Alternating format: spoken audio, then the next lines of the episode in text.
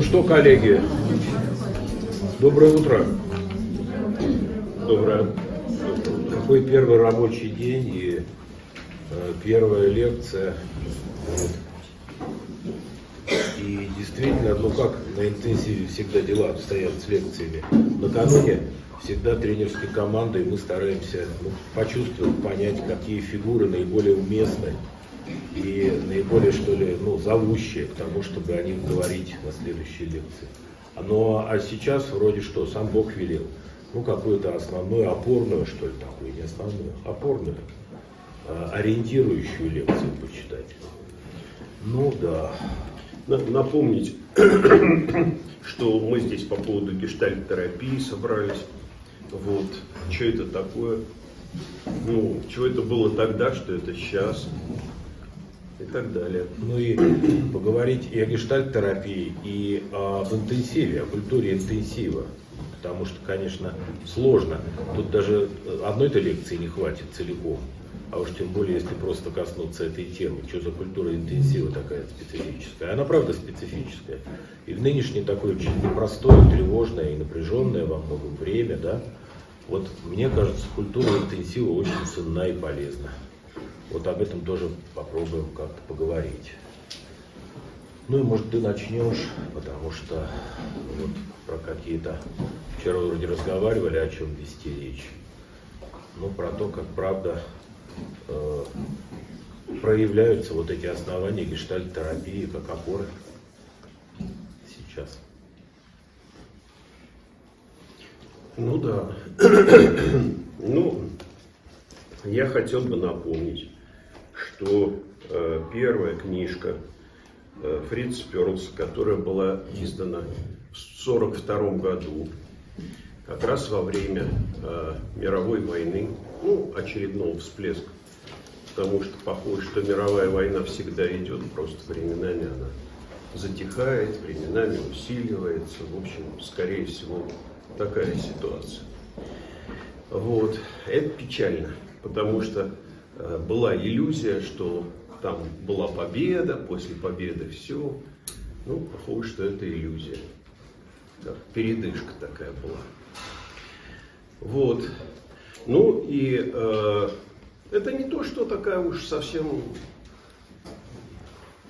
ну как, это специфическая ситуация, потому что вот Фриц Перлс, например, в это время как раз Э, смог найти. Для него это была Вторая э, мировая война, потому что в Первую мировую войну он как э, медик и такой свеже подготовленный оказался в ситуации химической атаки на Ибре.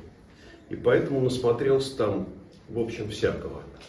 И то, что он насмотрелся, вышибло его из э, такой нормальной жизни на ну, так довольно много лет. То есть лет пять он пытался найти как бы в себе силу продолжать там какую-то деятельность.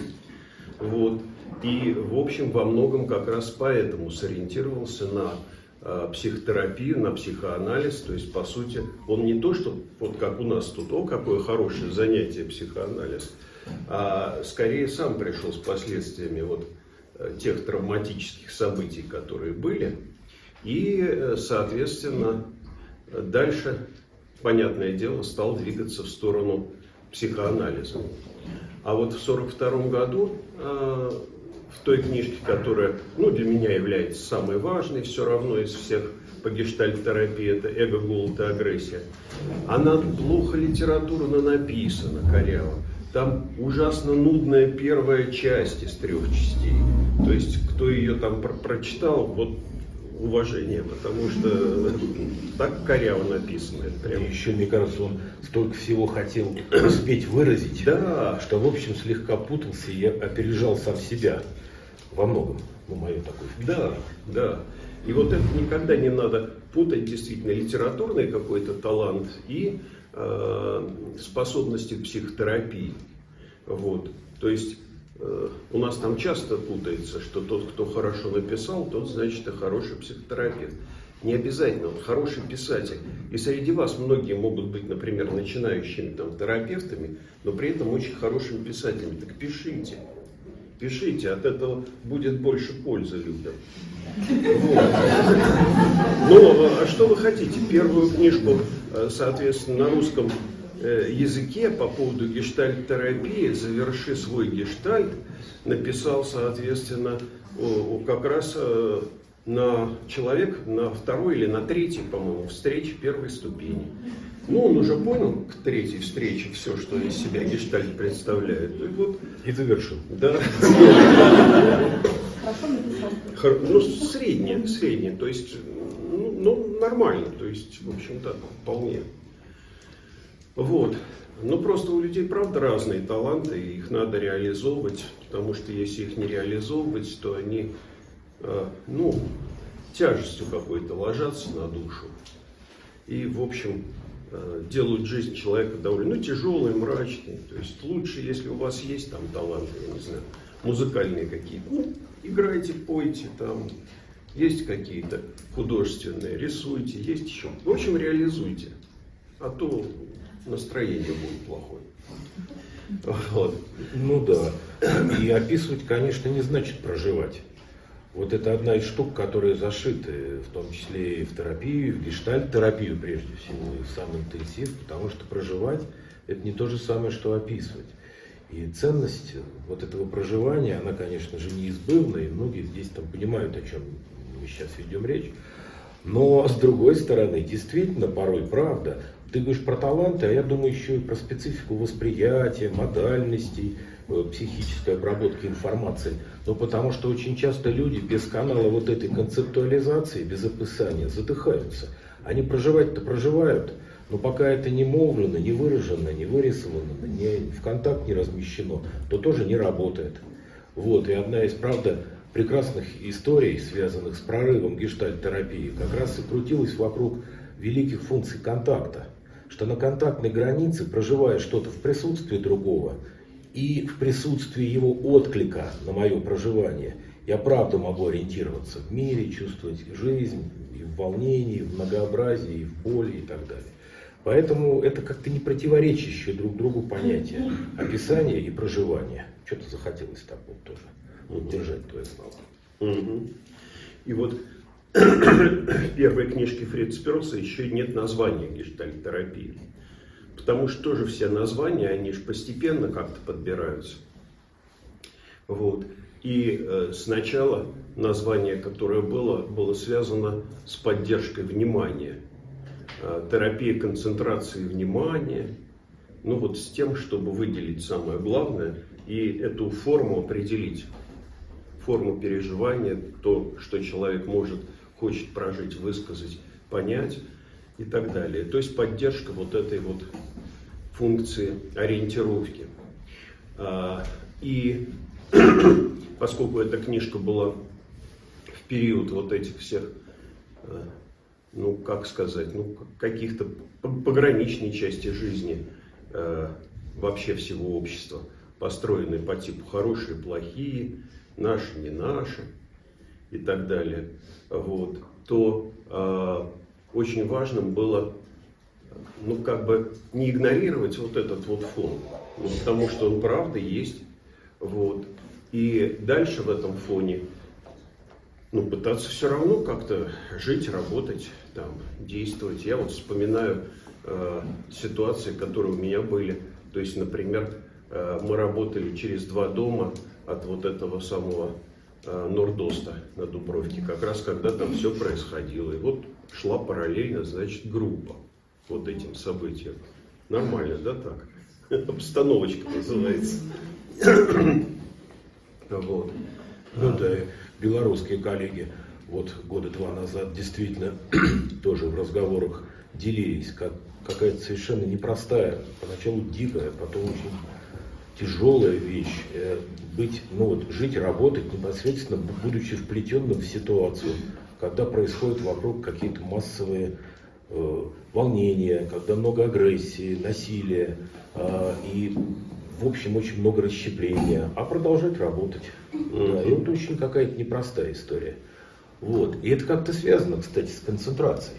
Да? Но и в дальнейшем будет, правда, э, вырастать в понимании вот важности осознанности ну, когда правда есть некая не, не привнесенная, не вложенная интроективная якобы осознанность, а подлинная осознанность, происходящая из себя, потому что это всегда индивидуальная штука. Ну, наличие опор, там, ценностей, концентрация.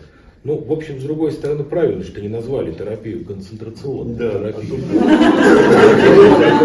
Это же была такая идея, но, в общем, важно учитывать контексты, быть внимательным к контекстам, потому что некоторые правды, сейчас это особенно болезненно проявляется, порой правда не находит в себе хорошей формы выражения и становится ужасно ранящей или разрушительной. Поэтому дело-то ведь не в правде, а дело как раз вот в этом поиске хорошей формы. Ну вот прекрасное название книжки Зинкера, часто Да. обращаемся. Да, да. Дело не в том, кто прав, кто не прав, а как, най- как ищется форма контакта. Вот, ну не знаю. Мгм. Тоже, видите, наверное, вследствие всех фоновых событий мы так из куска в кусок какой-то закидываемся. Ну, в общем, про концентрацию, да. Хорошо, что не было названо концентрационной терапией. Да, Гештальт. да. Ага. И а, вот то, что касается важных каких-то идей, которые мне приходят в голову из этой первой э, книжки.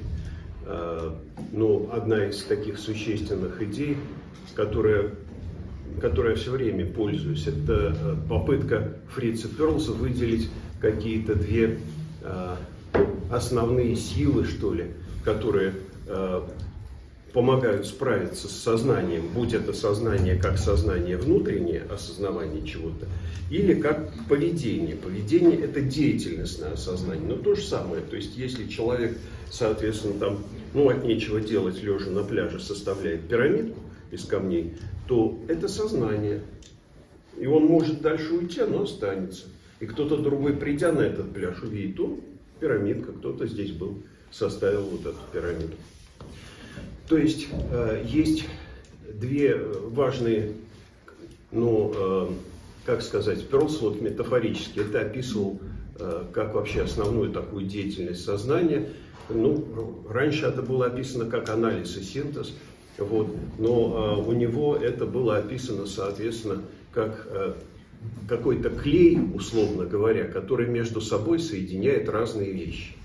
Ну вот, например, в случае с пирамидкой, вот этот вот клей взял и соединил разные камни, которые просто случайно лежали.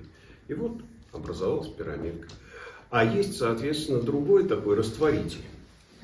И тогда кто-то другой может просто раз- разбросать, кинуть эту штуку и все. А другой может опять собрать или пересобрать вместо пирамидки, там, поставить сложное такое сооружение балансированное. Ну, то есть такая динамика связанности. Да, Вот связанность усиливается или связанность утрачивается, ослабевает или утрачивается. Вообще-то многие-многие вещи в жизни, в отношениях, в поведении социальных больших групп и пары можно через это рассматривать. Ну или организм на границе контакта с реальностью. Э, Связанность усиливается или связанность ослабевает и уходит. Интересный, кстати, взгляд. Так любопытно через это посмотреть. Да. И э, вот для меня э, такая самая любопытная его часть была следующая, что в этом смысле мы такие как пауки, у которых есть вот этот резервуар с клеем, есть резервуар с растворителем. И вот иногда этого клея катастрофически не хватает.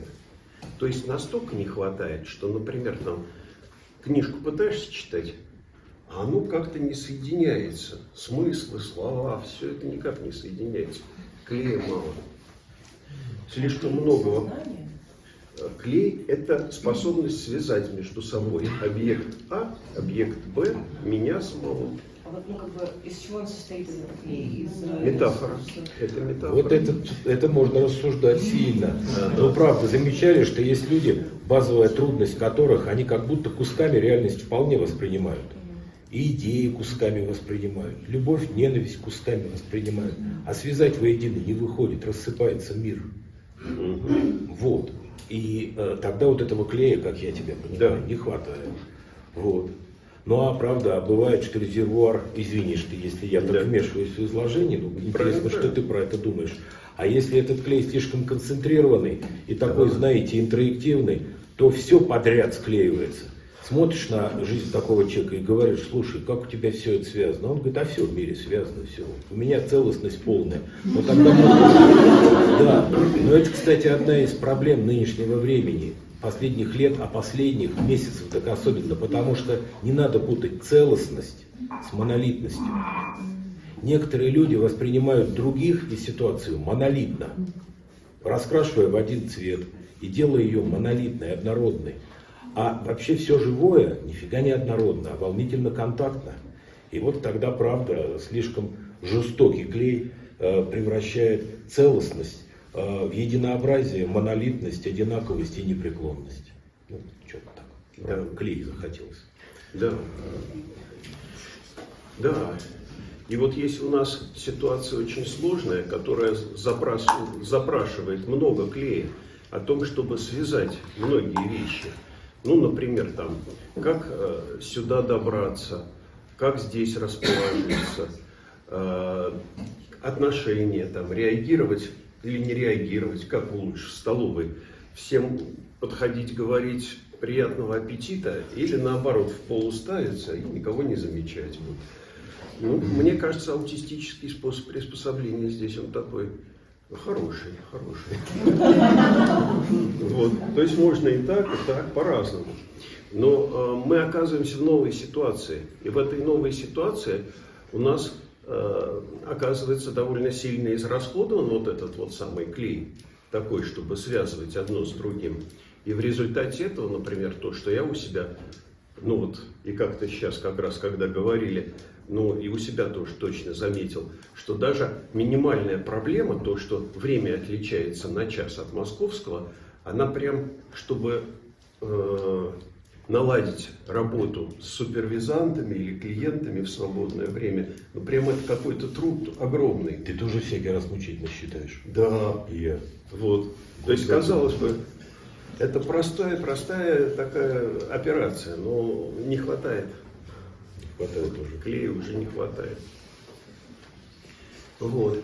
А другая сторона, это сторона, связанная действительно с растворителем, вот, у которого единственное назначение э, разрушать. И в этом смысле он близок там, к понятию аннигиляционной агрессии.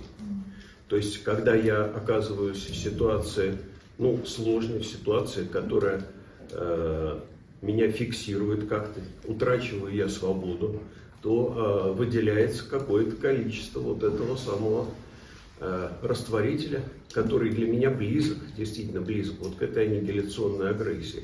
К агрессии, связанной, что все к черту. Разрушить все, вот, перестроить все по новому, переделать все, все уничтожить. Часто бывает, что на уничтожение хватает сила, на дальнейшее переустройство не особенно. И э, когда люди оказываются в опасных каких-то ситуациях, ну, а мы сейчас все оказываемся в какой-то тревожной ситуации, то количество вот этого э, растворителя, оно вырабатывается больше, как бы, ну, условно говоря. Понятно, что это все метафора. Вот. Ну, и есть люди со специальностями, у которых вот, э, вырабатывается больше вот этой аннигиляционной агрессии, желания уничтожения. Ну, например, вот летели сюда самолетами, да, э, ну вот у всех пилотов, у всей команды, ну, это такая рискованная э, ситуация для обезьяны. Вообще, конечно, мы люди умные, ну, с одной стороны, а с другой стороны, вот эта вот обезьяна не понимает. Ее заперли в какой-то железный ящик, да еще взяли этот ящик от земли, оторвали. Черт, страшно. Ты про пилотов или про пассажиров? И про пилотов, и про пассажиров, про всех. Но пассажир один раз пролетел, и все. Вот. А, в общем, человек, который занимается, ну, каким-то опасным, тяжелым делом, а, в общем, вырабатывает очень много вот этой аннигиляционной агрессии. Ну, а дальше ее нужно как-то употребить. Ну, как? Ну, например, а, разрушив себя. Каким способом? Ну, самый такой вялый спокойный путь самоубийства – это алкоголизация. Поэтому, соответственно, у всех людей вот этих профессий отдых часто связан с алкоголизацией. Но это первичная травматизация. А вообще люди разные с разными тревогами, опасениями приходят к психотерапевту. и рассказывать ему о своих тревогах и так далее. А у терапевта тогда получается, что вторичная травматизация. Вот. И как бы эта травматизация, то одна, то другая, то третья. Ну, как бедному терапевту прийти в себя? Только немного разрушив себя. Ну, потому что, как бы, суицид в области психотерапии – это не спортивно. Это часто. Психотерапевты на втором месте в мире по суициду. Ну, а что же вы думаете-то? Вот. Обращаясь даже к, не знаю, э, Зигмунду Фрейду, как он жизнь покончил-то, ну да, то есть это нормальное такое вполне себе дело для психотерапевта. Ну, многие растягивают постепенно. Больше всего это в той области, где много сдерживаться надо, где вообще нельзя как-то проявляться, ну, в классическом психоанализе. То есть это было обозначено как определенный вот такой, как сказать, профессиональный риск, что ли. Вот, так что важно учитывать этот профессиональный риск и помнить, что он возник не на пустом месте. Вот. И, может быть, не всегда выходы из ситуации э, хорошие есть. Но есть какие-то способы, в общем, снизить вред. То, что называется в области э, всяких токсических, этих самых снижения вреда. Вот как вот сделать так, чтобы этот вред был минимальный. Ну, сделаем. Я еще, знаешь, что подумал, ну, в твоей метафоре оставаясь, почему, э, ну, ты так говоришь, да, э, что получается, что к терапевту, а здесь можно даже знак равенства поставить э, человеком, который, правда, занимается терапией интенсивно и долго. Он в каком-то смысле в том же положении находится. Не все он может интегрировать. И вот терапевт не в силах интегрировать все объемы, с которыми сталкивается, ну, обрастает какими-то наростами, знаете, как дерево с этими грибами какими. И тогда вот это саморазрушение, очень часто это попытка хоть какие-то наросты убрать. Вот этот элемент аннигиляции. Да. Потому что да. вообще это одна из самых интересных вещей, э, где границы способности человека интегрировать э, то, в чем он оказывается. Угу. И я думаю, одна из задач терапии все больше последнее время, а сейчас в общем, мы все работаем в нарастающем травматическом поле. Ну, когда-то с коллегой делился, говорю, знаешь, много лет назад, лет, наверное, 15 назад, сидим на кухне, я говорю, понимаешь, кажется, все мы, психотерапевты, будем работать с тремя вещами в будущем. Это с травмой бесконечной, это с зависимостями и с кризисами смыслов, с истощениями смыслов. Связанные, кстати, вещи. Так и оказывается, на самом деле. И, э, я думаю, что сейчас одна из задач терапии, возвращаясь, да, и гештальт-терапия здесь очень хороша, по-моему. Это чтобы человек все больше овладевал пониманием, какие объемы переживаний, информации, поведения собственного он способен интегрировать и превратить в целостность, а какие нет. И попытка взять на себя, э, вот как взять на себя роль, э, знаете, такого выше Бога, все смочь все осилить, все изменить в этой жизни, катастрофическое. Ровно mm-hmm. так же попытка анестезироваться напрочь, чтобы ничего не брать, катастрофически mm-hmm. кончается. Mm-hmm. Вот это очень непростой вызов. Как выдерживать э, без анестезии душевной то, что вообще-то трудно, в чем трудно жить без анестезии. Ну, не знаю, понятен ли. Ну вот, что-то мы с тобой в какие-то зашли, да, про гештальт-терапию а мы же пытаемся начинать говорить. А вот я как раз думаю, что мы близко да. к этому подходим, Окей. потому что уже в первой книжке там была идея про э, здесь и теперь. Тогда это была новаторская идея. Угу. Теперь эта идея общая. Тогда здесь и теперь было только для, э, потом впоследствии, для, сначала для индивидуальной гештальт-терапии, потом для гештальт-групп. Сейчас это стало уж точно принципом всех групп малых. Угу. Ну, не только психотерапевтических, а вообще любых. То есть, когда здесь и теперь имеет самое важное значение. Вот. И э, вот в этой книжке тоже э, здесь и теперь оно было описано через разные способы человека не оказаться здесь. И вот, например, один из способов не оказаться – это такая диссоциация – расщепление вот такого типа, когда я свои чувства и свои мысли Вот отщепляю, разделяю. Ну и не просто тогда я оказываюсь не здесь, а я оказываюсь еще и не сейчас. Угу. Ну, потому что я, конечно же, либо в своем прошлом, либо в своем будущем.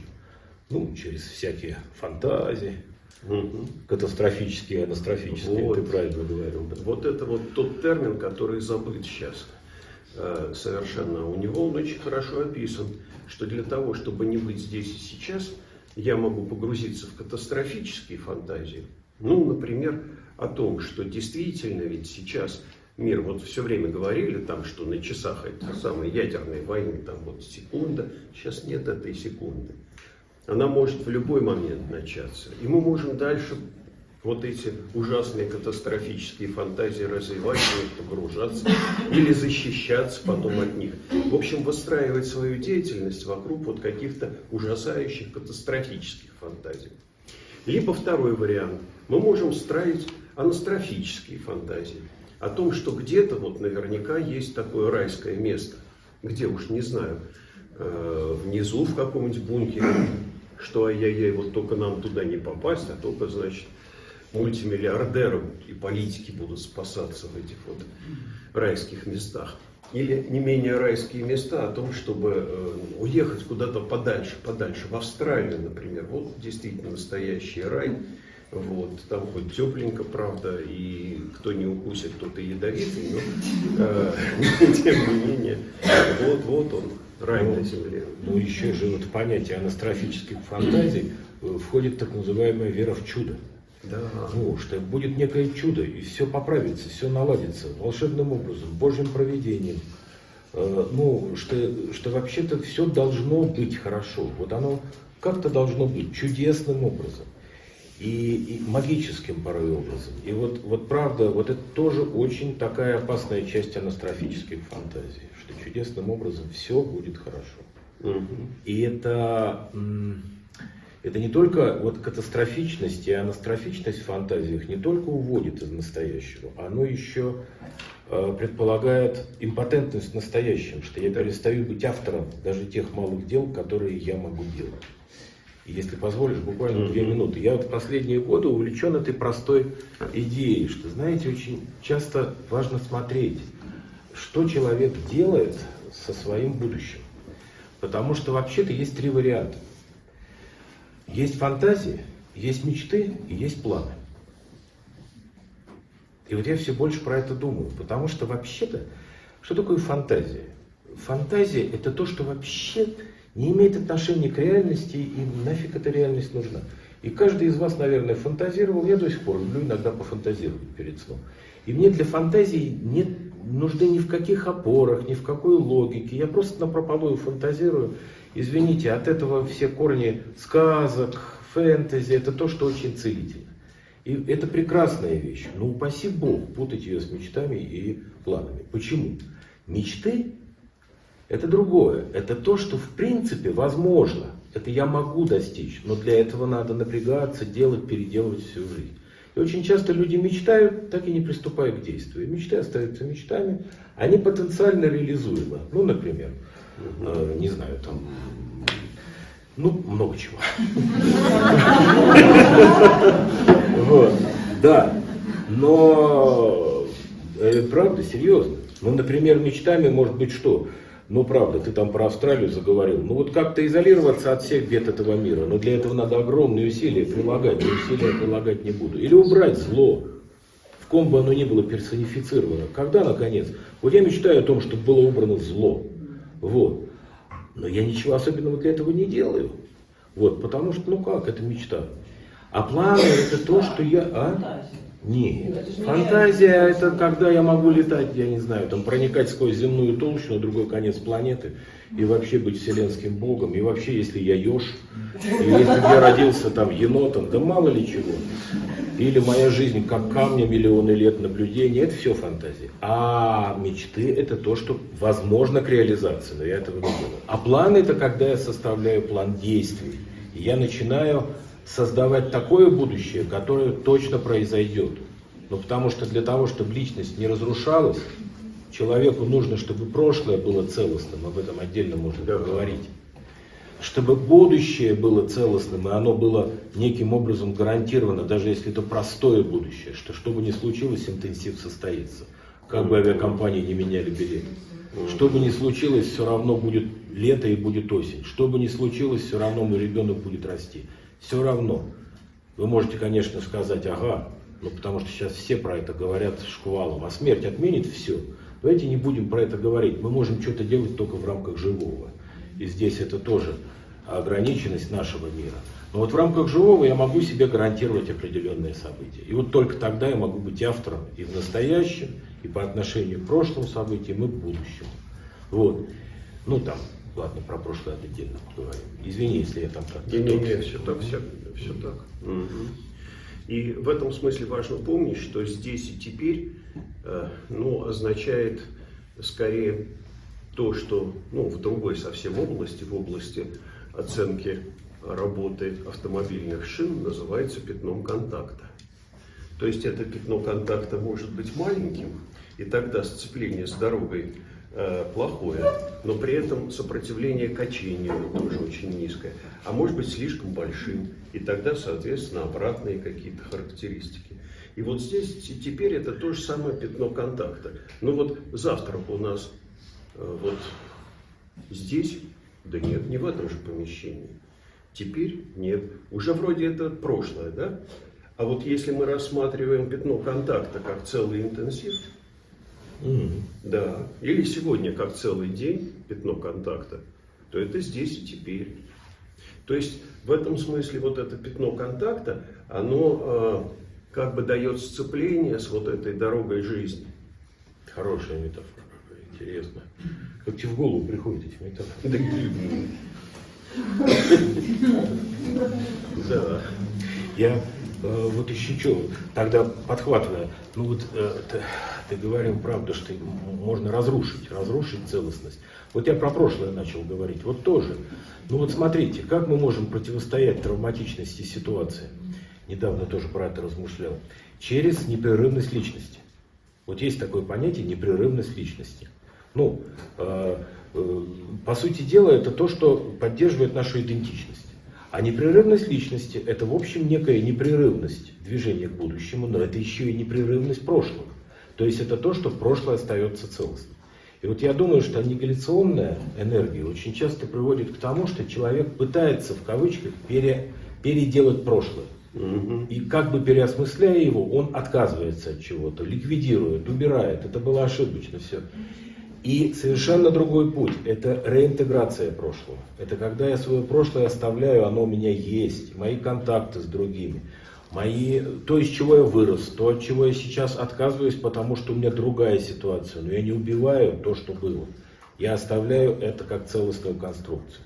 И вот в частности, мне кажется, очень многое в работе гештальт-терапии, и на интенсиве это будет звучать, это то, как можно интегрировать то, что было в моей жизни, в мою настоящую актуальную ситуацию и в мое движение в будущее. Ну, вот, что захотелось про это. Пинто-контакт. Это, это контакт с прошлым. Да. Пинто-контакт, да. пинто-контакт с прошлым. Да, да, да, да.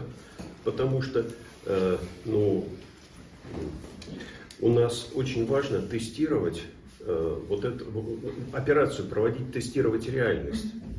То есть, а что на самом деле-то есть. И вот как раз к вопросу о травматических событиях, э, к вопросу о каких-то очень тяжелых переживаниях. Но для меня самый первый шаг это вот как в этих самых фильмах, там полицейские, которые ограждают так ленточкой зону разрушений. То есть не все, вот не ужас, ужас, ужас, ужас, да, ужас. Ну вот он в этой вот зоне. И если мы можем ее уже обозначить вот этой ленточкой обнести, то все, дальше уже начинается расследование, как с этим быть. Mm. Вот. То локализация. Есть, локализация. Потому что э, вот э, когда это все перемешано, то у нас перемешаны между собой какие-то аффективные реакции, фантазии, э, какие-то слухи, которых сейчас там масса в одну сторону, в другую, какие-то советы, вот, что там, я не знаю, будь бухгалтером, и жизнь у тебя наладится, вот, от родителей или от кого-то еще. И, и все это вот вместе в какой-то каше, и все это надо тестировать, проверять, насколько это соотносится с моей жизнью. Вот. А, и э, насколько это является, ну, тоже каким-то моим путем там. Ну, потому что в любом случае я двигаюсь своим путем, да, и э, то, каким образом я двигаюсь, ну, лучше понимать. Потому что если это не понимаю я, то всегда за меня кто-нибудь другой поймет, что мне лучше. Вот. И он поймет-то, исходя из, иногда из лучших побуждений, но плохо понимает, что на самом-то деле мне надо внутри. Вот. И э, в этом смысле в разговоре э, с терапевтом, ну, тогда сначала психоаналитиком, вот как это было, но сейчас ну, таких вот ортодоксальных психоаналитиков, ну, может, у нас еще можно найти там, ну, в общем, ну, не так много. Вот. Ну, потому что уж очень жесткие идеи. Вот. И э, то, что касается гештальт-терапии, но тем не менее гештальт-терапия, ну, для меня это одно из направлений психоанализа, которое э, отделилось просто достаточно далеко, дистанцировалось от вот этого прежнего направления. Ну, в общем, по таким организационным, что ли, причинам. Ну, потому что, как бы, э, у того же Фрица Перлса после 42 года, это, а где-то это перед, перед даже, где-то 39-й, 40 что ли. Вот. Э, там же была большая война не только э, вот, на полях сражений, но и внутри самих психотерапевтических направлений. Ну, так, например, Э, скажем, Райх был так очень сильно осуждаем и отвержен э, вот, э, ну, основной Европейской ассоциации психоанализа. Вот, ну, поскольку, ну, ну, я забыл, как называется, точное название не помню. Вот, потому что он был как бы ориентирован на социальные какие-то равенства, социальные блага и вообще симпатизировал тем, кто думает о том, как между людьми блага распределять, то есть коммунистам. Вот. Ну, а это, значит, оказалось там для других неприемлемым совершенно. А потом произошла большая такая же психотерапевтическая война между Европейской ассоциацией э, психоанализа и Американской ассоциации психоанализа. И они тоже так в историю углубляешься. Да, я просто немножко про это хочу рассказать, потому что... Смотри, у нас просто еще про интенсив немножко сказать. А, да. Это да. Ну, тем не менее, минуту, меньше даже. Вот. А, ну и, соответственно, и одна ассоциация издала там всякие порицающие высказывания против другой, ну какой-то этот самый документ, и другая тоже. И в результате одна ассоциация приняла, что признаются дипломы, которые выданы только на европейском континенте, а другая, что только на американском, а европейские не признаются. А что делать Фрицу Перлзу, который в это время работал? Он сделал маленький такой психоаналитический институт, но в Южной Африке. А Южная Африка, как известно, ни туда, ни туда не относится. Это называется лес рубят, щепки летят. Вот. Ну и, в общем, после этого как раз э, Фриц Перлс э, ну, старался дистанцироваться от вот этих огромных образований, которые, значит, в общем, ну, могут привести к тому, что щепки полетят. Вот. Но, тем не менее, действительно, корни-то у направления во многом психоаналитические. И тогда получается следующий пункт, который тоже гештальт-терапевтический, а то я что-то здесь теперь прицепился. Что-то да. Вот, а надо же дальше. Здесь и вперед. Да, да, да, да. Нет, ну про агрономию не будем. Ну, знаете, это агрономия гештальт-терапия, это теория поля. Вот. Ну, поле как, что, где сажать, там, когда, чем обрабатывать, собирать. Но это, видимо, придется коллегам уже в следующей лекции это продолжать развивать. Это следующая про теорию поля, да. Вот. А кроме этого, соответственно, еще э, была часть гештальт-терапии, которая очень важная, очень важная, которая связана э, с работами, ну, с опорой Фрица Перлзена, э, этого черного бубера, Мартина Бубера, черный бубер. Вот, а, соответственно, и а, поскольку времени нет, то я буду кратко. Основная, вот, основная идея черного бубера очень простая. Это слоган «Без Бога нет диалога». Понятно, да? Нет. Ну, то есть, что диалог осуществляется между людьми через Бога, потому что у каждого тут кость. И они никак друг к другу вот во внутренний мир попасть не могут, а могут только через опосредованно. Вот такой вот изложение. Ну попробуем как-то сейчас присобачить к этой Хотя бы чуть-чуть и успеть сказать основную идею. Но на самом деле смех смехом, но попробуем мы отсюда из всего того, о чем мы говорили. Вообще про культуру интенсива можно правда много говорить. Я надеюсь, коллеги продолжат. Но базовая какая-то история, базовая просто, это то, что, смотрите, гештальт-терапия агентом изменений, в отличие от многих других терапий, является непосредственно проживаемый опыт experience. Вот это то, что проживается, то, о чем мы говорили. Не просто наблюдается, не просто берется в виде описания, а проживается. И самый такой живой, реальный способ – это проживать во, много, во многообразии контактов с другим живым. И вот здесь на интенсиве, это базовый принцип интенсива, мы все предоставляем себя друг другу в опыт. Вот. Ну, потому что, как ты говорил про кость, про этого Бубера, не знаю, что ты его черным окрестил, вот.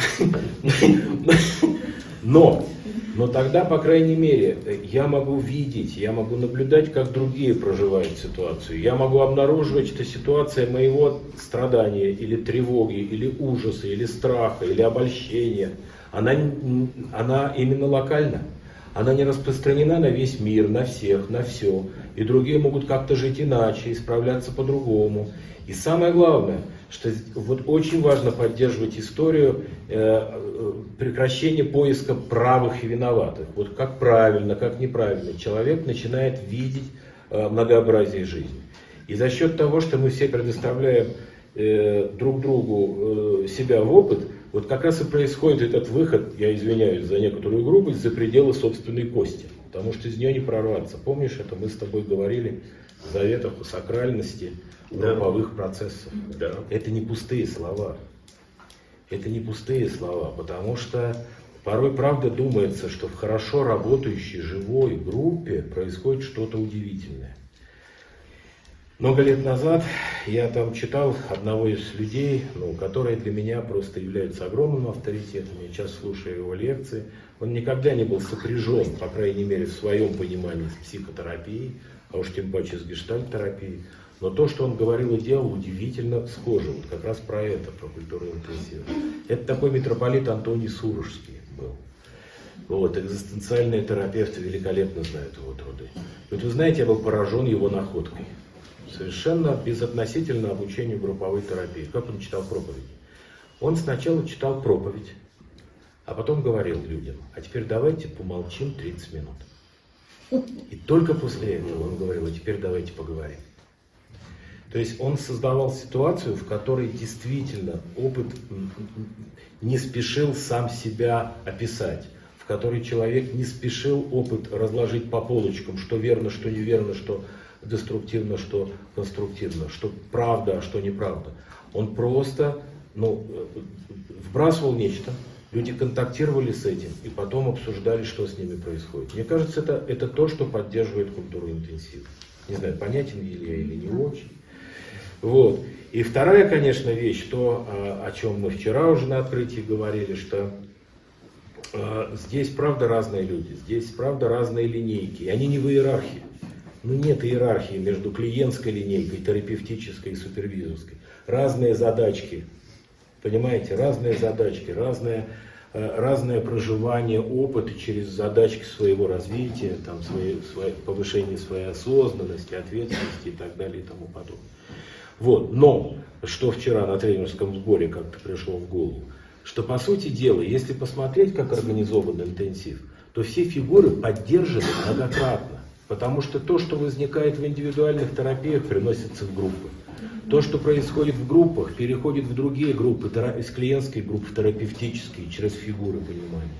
Супервизоры работают в индивидуальных супервизиях, а потом у себя в группе делятся тем, что можно делиться, чем можно делиться, соблюдая все рамки конфиденциальности и приватности. И появляются снова и снова фигуры, которые, кажется, пронизывают весь интенсив.